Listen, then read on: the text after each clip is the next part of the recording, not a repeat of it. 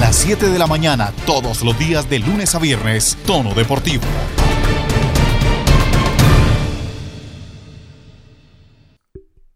Hola, ¿qué tal? ¿Cómo les va? Bienvenidos. Esto es Tono Deportivo. Estaremos hablando del fútbol profesional colombiano, lo que ha sucedido con los equipos bogotanos, por supuesto la actualidad del deporte nacional. Bienvenidos. En Tono Deportivo, tenis. En un partido que se jugó en tres sets, el colombiano Daniel Galán derrotó sorprendentemente al argentino Thiago Tirante y se llevó el título del Challenger de Lima, el segundo torneo Challenger que gana en su carrera. Galán, que era el séptimo sembrado del cuadro, se enfrentó a la sorpresa del torneo, Tirante, 539 del ranking mundial. Inició su camino en el torneo limeño desde el quali y logró arribar a la final. El colombiano con un juego solvente y efectivo se llevó con claridad el primer set con un 6 a 1. En el segundo parcial la situación cambió, Tirante mejoró en su juego y aprovechó algunos errores de Galán para igualar el encuentro con un 6 a 3.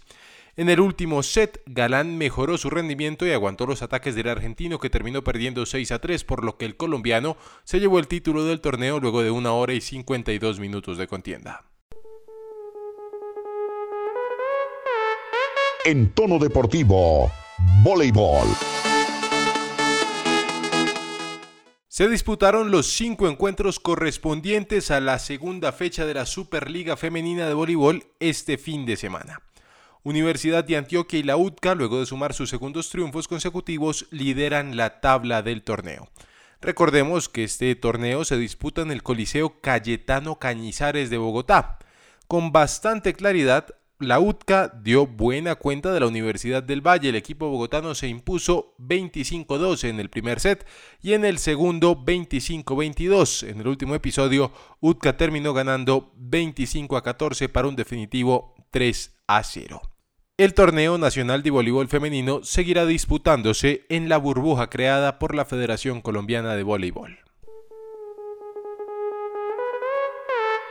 En tono deportivo, Rugby. La selección Colombia de Rugby Sevens que disputaba el Valentín Martínez en territorio uruguayo terminó tercera. Luego de dos jornadas de competición muy complicadas, el equipo colombiano logró quedarse con la medalla de bronce. David Jaramillo, uno de los entrenadores de la selección Colombia, así se refirió.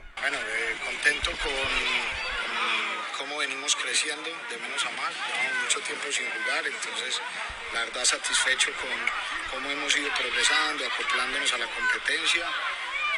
Y bueno, felices de poder estar compitiendo y ahora recuperar.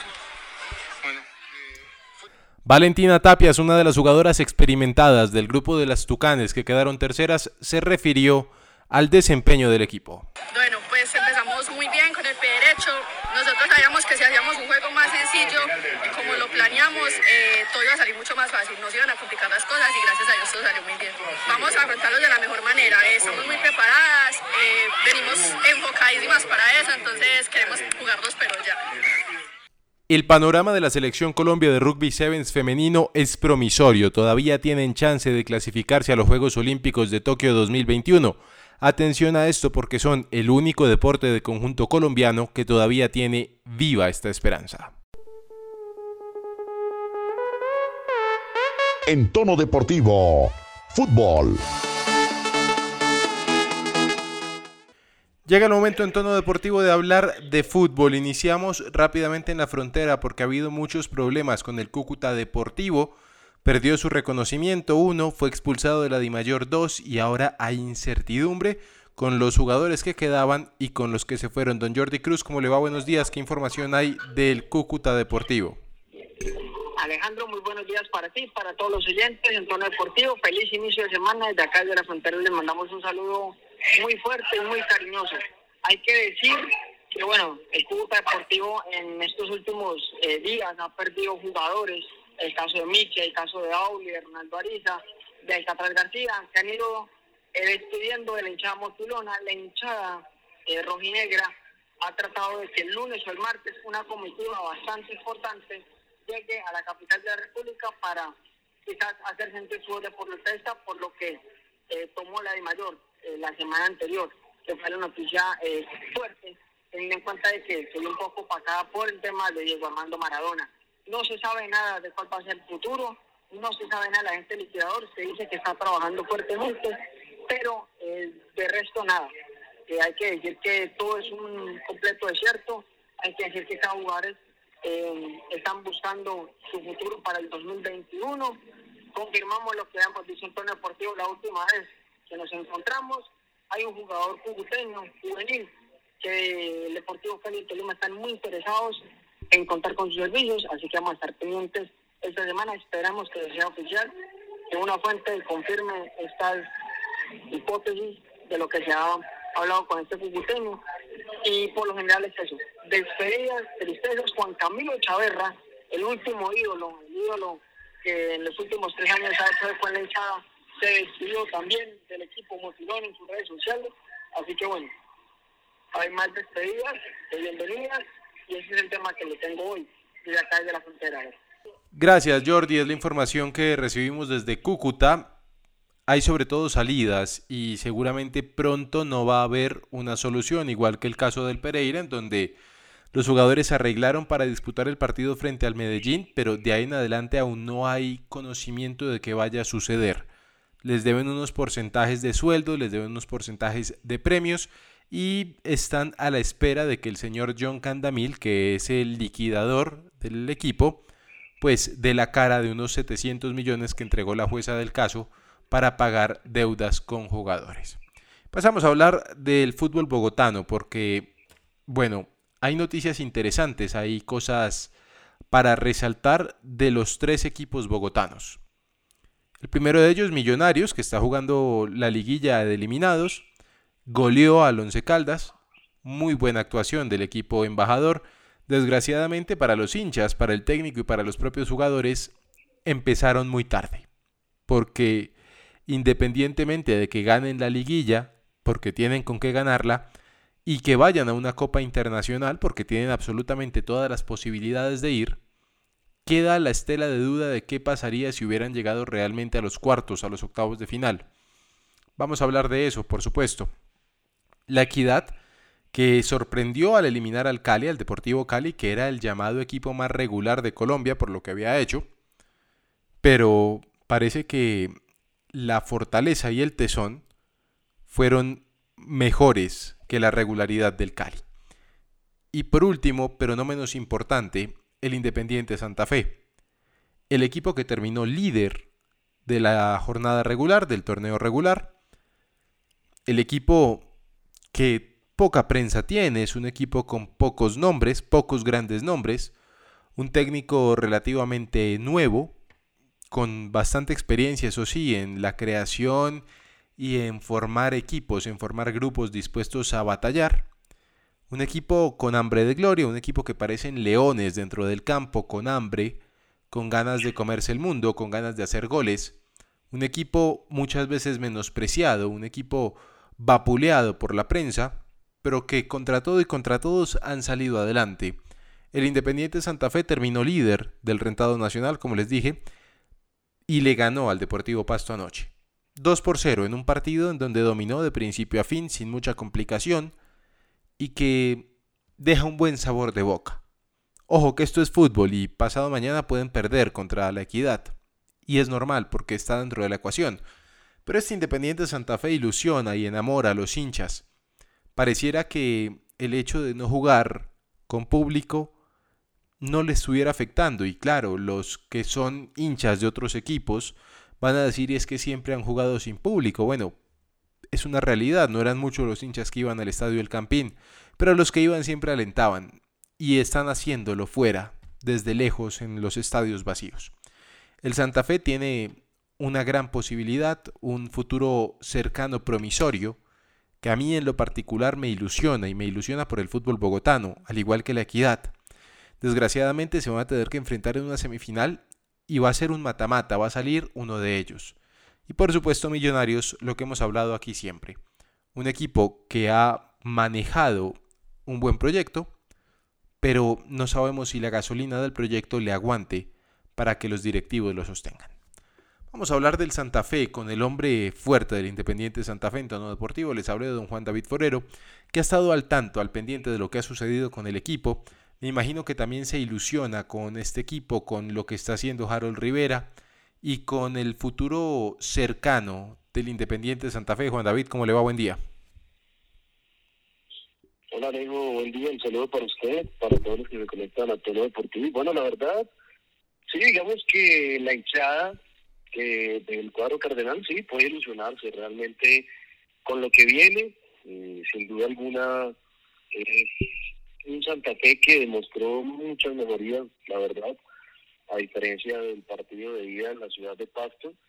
Y que usted bien lo decía, la verdad el partido en Bogotá lo dominó eh, de principio a fin. Pasto realmente uno esperaba mucho más del Pasto en condición de visitante eh, por el trabajo en equipo, por el funcionamiento que ha mostrado el elenco de Nariño, pero la verdad Santa Fe eh, fue el que el que propuso, el que quiso y el que termina llevándose con claridad este partido y corrigiendo realmente muchos errores que había presentado perdón, en el juego de ida. El equipo, la verdad, ¿qué hay que decir? Eh, mejoró bastante en, su, en general como tal en todas sus líneas, la verdad, en la defensa se notó un equipo mucho más seguro, eh, el trabajo de los laterales eh, fue muy importante, hay que decirlo. Me impresiona mucho especialmente el nivel de Dairo Mosquera, que no había empezado muy bien cuando regresó ahorita a Santa Fe y que en ese momento, la verdad, eh, creo que tiene que ser titular sí o sí, más allá que Jonathan Herrera haya tenido algunas presentaciones buenas, pero la verdad lo de Aaron Mosquera con Carlos Arboleda es sobresaliente.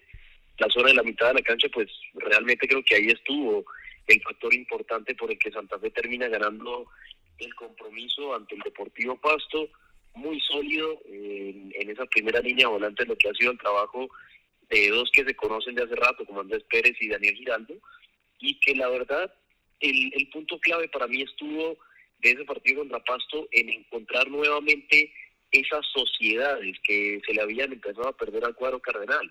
¿A qué me refiero? A hombres importantes.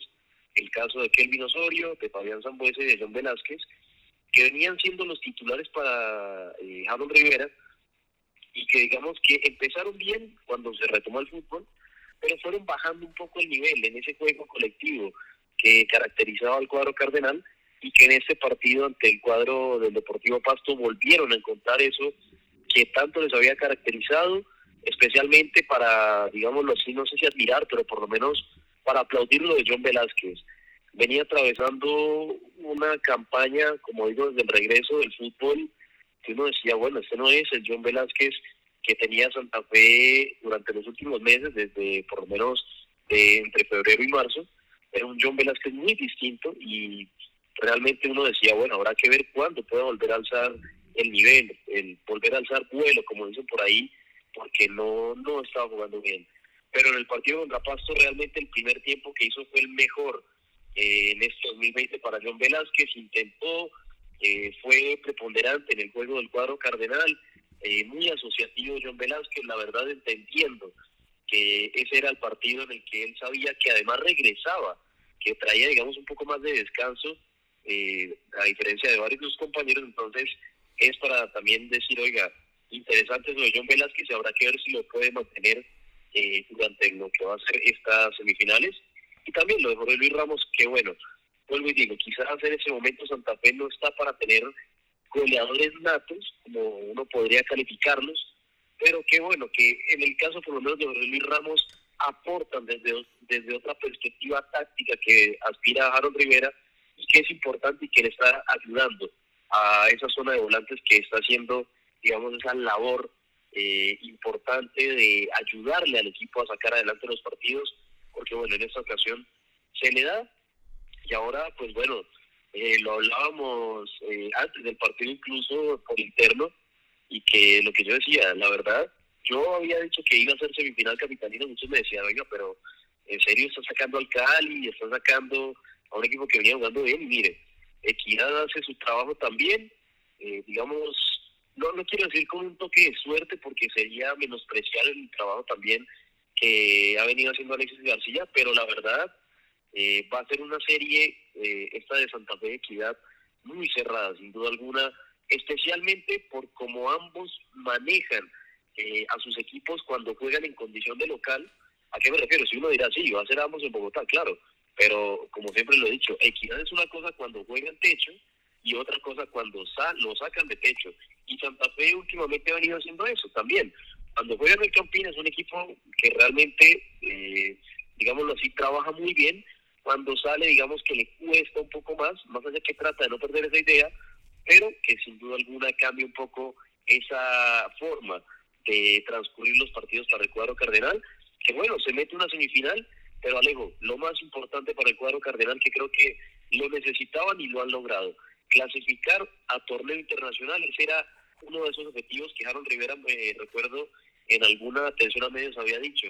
Es un objetivo, no, no nos trasnoche en ese momento porque Santa Fe pues quería seguir subiendo, pero él decía, la idea es estar en diciembre peleando objetivos fuertes y eso lo está haciendo este equipo de la mano de un hombre que realmente le cambió totalmente la cara, le dio un giro radical a lo que era Santa Fe, eh, por lo menos del año pasado, y esto es también de admirar para Harold Rivera, que creo que ha ido de menos a más con este cuadro cardenal, y bueno, lo tiene ahorita ilusionado. Y Alejo, una cosa puntual, ojo, hay que estar atentos a como salió John Velázquez del partido ante Pasto, salió ahí un poco como con Tironeado, eh, salió. molestias, algún tirón por ahí, sí, por- eh, con un tirón que fue en el, en el muslo de la, eh, en la pierna izquierda, perdón, y eso por un lado, y a tener en cuenta, Santa Fe en caso de, digámoslo así, avanzar a la final, solamente serían cuatro partidos de aquí, digámoslo, a la final, pero eh, ya casi que solamente tiene que hacer un viaje.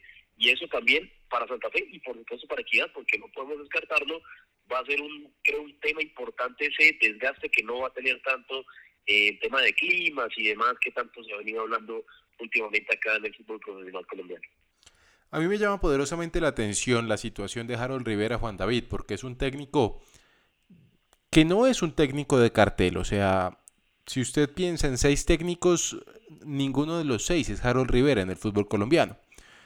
Pero ha sabido gestionar este equipo, yo no sé si desde lo anímico, si desde lo táctico, si desde lo emocional, pero lo cierto es que los jugadores le andan. Y le andan como no le andaron ni a Patricio Camps ni a ninguno de los anteriores. ¿Qué será lo que tiene Harold Rivera Juan David que encanta al jugador del Santa Fe? ¿O será que es sencillamente que todos tienen el mismo objetivo, que es volver a la grandeza? Yo creo que es una mezcla de varios factores, Alejo. La verdad, en este caso, primero hay que decirlo, Harold Rivera, mm, más allá de uno poder decir que es un técnico que también le mete mucho a la, a la táctica, a ese trabajo del día a día, es un, es un técnico que se ha preocupado y que a pesar de que, digámoslo así, ya salió ese bache de Santa Fe, el equipo que eh, veía más la tabla del descenso para el 2021 que otra cosa, evidentemente pues ahorita la realidad es distinta, como digo, ya clasificado a Copa Internacional. Eh, en este caso creo que es ese trabajo mental que ha venido realizando, eh, o bueno, sí, digámoslo no mental, psicológico más bien, para ponerlo en palabras óptimas, eh, Harold Rivera con este equipo. La verdad, lo ha mantenido porque como le digo, cuando llegó sabía que tra- traía el bache de un Santa Fe que venía de capa caída, eh, después de lo que había sido también eh, una etapa en la que, por ejemplo, no hace mucho había quedado afuera de una semifinal internacional a manos de Junior de Barranquilla y que posteriormente el proceso que fue con Gerardo Bedoya, que también después escogió el equipo el señor Patricio Camps, que fue, un, digamos, el 2019 de Santa Fe, hasta antes de Harold Rivera, era demasiado sombrío, había mucha incertidumbre, y Harold Rivera fue trabajándole eso al equipo, a los que llegaban, porque obviamente Santa Fe también tuvo algunos cambios de 2019 a 2020, y también a los que estaban a esa base que se trató de dejar de alguna u otra forma con esos jugadores de experiencia que le han creído, que han dicho, oiga, sí, el tipo quizás no era un técnico rimbombante, que uno dijera, oiga, viene de dirigir en no sé dónde, no sé qué, no, que sabían que era un técnico que también afrontaba un nuevo reto para su carrera, pero que mire dónde está, como le digo, ayudó a que Santa Fe volviera a un torneo internacional, que es importante, no tiene a 180 minutos de poder volver a una final del fútbol colombiano, que también es muy importante, para el cuadro cardenal, que evidentemente, como le digo, era un objetivo para Harold Rivera, que él lo decía, quiero estar en diciembre con ese equipo peleando eh, alguna cosa. Y además, como le digo, la idea Santa Fe la está entendiendo. Lo que quiere Harold Rivera en el campo de juego, me parece que los jugadores lo están entendiendo, saben en dónde están parados, lo decía bien Fabián Zambuesa días atrás, eh, acá el que reemplace, por ejemplo, en este caso, a Luis Manuel Cejas, que es un histórico de este equipo, tiene que saber qué piel tiene puesta, en qué equipo está y para qué está, para saber lo que tiene que aportar. Por eso le decía hace un momento también el tema de John Velázquez, que entendió el rol que tiene que tomar, que tiene que saber que si está ahí es para aportar y así lo hizo, que se tardó, claro, pero apareció finalmente en este caso un jugador como John Velázquez y el equipo también agradece que se empiece a tener esa, digamos, esa rotación que se está haciendo funcione, porque hace un tiempo usted veía un banco de Santa Fe y daba pena, hay que decirlo, daba pena porque no encontraba una respuesta, eh, no se le cayó una idea y hoy día la verdad es un equipo que me parece a mí juega bien, entiende muy bien lo que quiere eh, de aquí a final de año, ahorita al mes de diciembre que ya se viene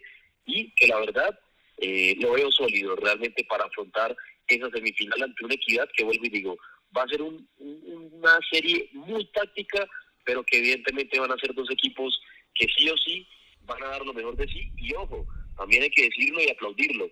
Bogotá por lo menos asegura tener a un finalista eh, ahí para esta Liga 2020. Un finalista y un semifinalista. Y en la liguilla Millonarios también es protagonista. Goleó al Once Caldas. El equipo del profesor Alberto Gamero sigue buscando alternativas y buscando formas de consolidarse. Muy bien, Juan Moreno, hay que seguirlo diciendo. El muchacho lleva seis partidos, tres goles, eso es excepcional. En Nacional, por ejemplo, debutó un muchacho, un arquero, le metieron tres goles en un solo partido.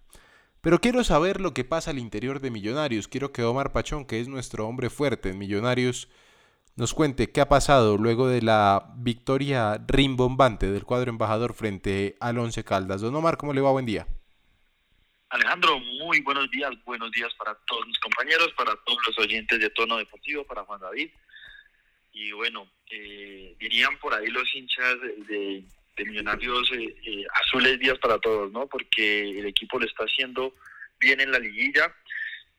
hay que decir también, Alejandro, no se puede negar que Once Caldas no fue un rival a la altura, diría yo, para el ritmo de competencia que venía trayendo Millonarios, que pese a que quedó eliminado de la Copa Betplay, venían alza y ya son 12 partidos sin perder para el equipo de Alberto Gamero. Once Caldas, la verdad, antes de, analizar al equipo azul, eh, hizo una presentación paupérrima. Yo ni siquiera hablaría de cajón al entrenador porque es que fue pésimo todo, la dirección técnica, los cambios. No sé, yo creo que Boder no va a renovar el contrato. Yo creo que se va a respetar también por el tema de la situación del COVID que tuvo hace unas semanas. Se le va a respetar el contrato que termina hasta diciembre, pero podría calentar José Arastey o algún otro entrenador para el Banco Once Caldas y Uber Boder de pronto podría ser llamado eh, a una nueva reestructuración de la selección colombiana en un futuro que para eso se le pidió, recuerdan, no sé si ustedes eh, lo recuerdan, cuando eh, empezó con el Once salió el rumor de que lo quería la federación en el cargo que ocupa Arturo Reyes. El tema, Alejandro, ya había analizado al equipo de Blanco Blanco es que Millonarios lo hizo también muy bien. Eh, aprovechó las debilidades de Once Caldas. Eh, tuvo una que otra complicación, sobre todo Juan Moreno, como usted lo dice, lo viene haciendo muy bien, pero ojo, no se puede confiar y hay que decirlo, eh, sigue en un proceso de formación Juan Moreno. y no es un arquero consolidado, es un arquero que viene en las inferiores, eh, un arquero que, que ha tenido muchos minutos en banca y que sigue en proceso de formación y que lo ha hecho muy bien, pero no se puede confiar y el fin de semana contra Once Caldas el viernes, yo lo vi eh, tirando de canchero en una pelota que era fácil, de una fácil resolución, pero que por poco y comete una macana que, que podría haber volteado las cosas. Entonces, eh, lo está haciendo muy bien, no hay que meterle presión. Eh, le está ayudando también el, tema defensivo de Millonarios que ha subido, ha mejorado mucho. entonces, yo creo que, es un buen camino y pues por ende yo creo que ya la salida de Cristian Bonilla y quién sabe qué vaya a pasar con Cristian Vargas para la próxima temporada. Línea por línea el equipo estuvo muy bien, Alejandro. Macalister Silva nuevamente eh, demostró que es, el líder de Millonarios. Es un líder natural, tanto que hemos hablado las semanas pasadas de la selección, porque no hay líderes. Macalister Silva es un líder, se le respeta. Juega mucho fútbol, para mí Macalister juega mucho fútbol, le falta en el tema físico y sigo insistiendo, es un jugador que de pronto a veces millonarios puede que sea jugando con 10 jugadores, pero Macalister en el tema ofensivo le aporta igual, corre y aporta en el tema defensivo. En el partido pasado contra Secaldas fueron 7,5 kilómetros los que recorrió. Y, fue un partido redondo en ese sentido, el resultado lo acompañó. Eh, Chichorango está en un gran nivel, está en un gran nivel Chichorango. Uno dice, lástima que Millonarios no se hayan rachado dos, tres partiditos antes, o que por lo menos le hubiera alcanzado a, raspar y sacar esos tres puntos completos contra Santa Fe y no ese empate. Otra sería la historia de pronto. Pero, pero pues bueno, ya llegamos hasta aquí y ya esa liguilla Millonarios, no digo que tiene la obligación porque es la liguilla de los que no clasificaron, pero la cereza del pastel para no coronar un proceso porque no se ha hecho de alguna manera, pero pues para salvarlo obviamente y para apoyarlo de, de aquí al 2021 sería obviamente una competición internacional porque Millonarios puede armar un buen proyecto. El 50% de los convocados, Alejandro, venían de la cantera.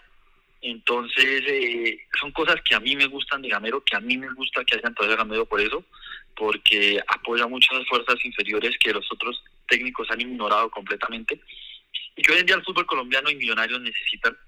Entonces, esto a mí me alegra mucho. Eh, pero pues bueno, eh, obviamente la liguilla es un premio de consolación, pero pues eh, Millonarios tiene que salir a competir y a ganar todos los partidos y, empezar a, reafirmar este proceso que puede ser muy importante para el 2021. El 2021 va a ser importante para Millonarios, de eso no hay duda, si sigue Alberto Gamero. ¿Y por qué digo si sigue? Porque en esta directiva de Millonarios Omar realmente no se sabe qué pueda pasar. Es tan incierto todo que hay rumores por todo lado. Quieren traer muchos jugadores y de eso aún no se concreta nada, ¿no? No, Alejandro, no se concreta y han salido nombres, sobre todo tres eh, importantes. Fernando Uribe, el goleador, y también ha sonado Freddy Guarín, que recordemos está sin equipo. Osvaldo Enrique, que por poco estuvo a, punto de, regresar a Millonarios esta temporada. Y han salido uno que otro nombre, porque pues el, fiasco del, juvenil brasileño que, que vino, hizo los exámenes, pasó, después no, y se volvió, fue un papelón.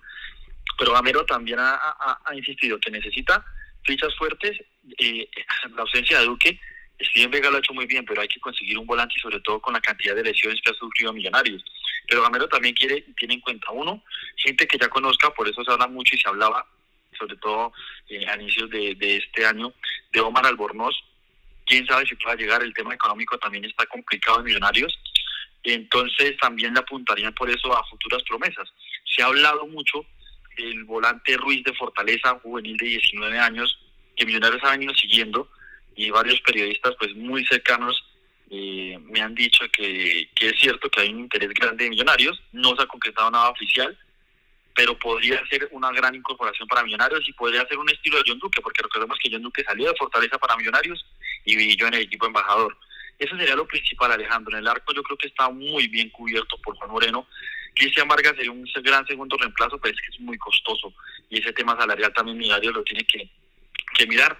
Entonces, por ende, por ahí podría haber otro cambio y de pronto mirando hacia los laterales, sobre todo yo creo que Vanguero ya no va a seguir en el equipo, Bertel continuará porque será ese segundo lateral, pero Millonarios va a necesitar y por ende el nombre de Omar Albornoz sale al aire, eh, un lateral izquierdo titular y pues la banda derecha yo creo que está bien cubierta. Eso es en temas generales, ¿no? Pero como usted lo dice, esta directiva de Millonarios es muy extraña y en un año tan atípico puede que tomen decisiones atípicas que no sean las que esperamos a futuro. Muy bien. Mañana, dígame, don Juan David.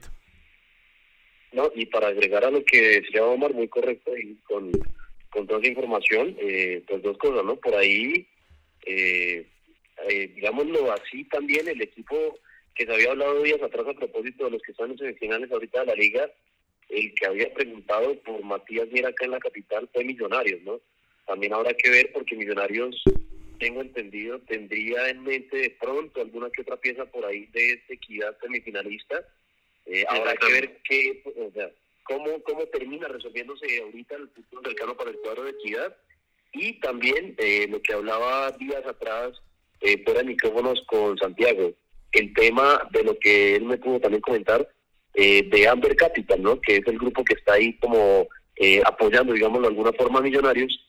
También habrá que ver qué quieren ellos con el cuadro embajador, porque pues son algo eh, de ese músculo también financiero que trata de apoyar al cuadro embajador.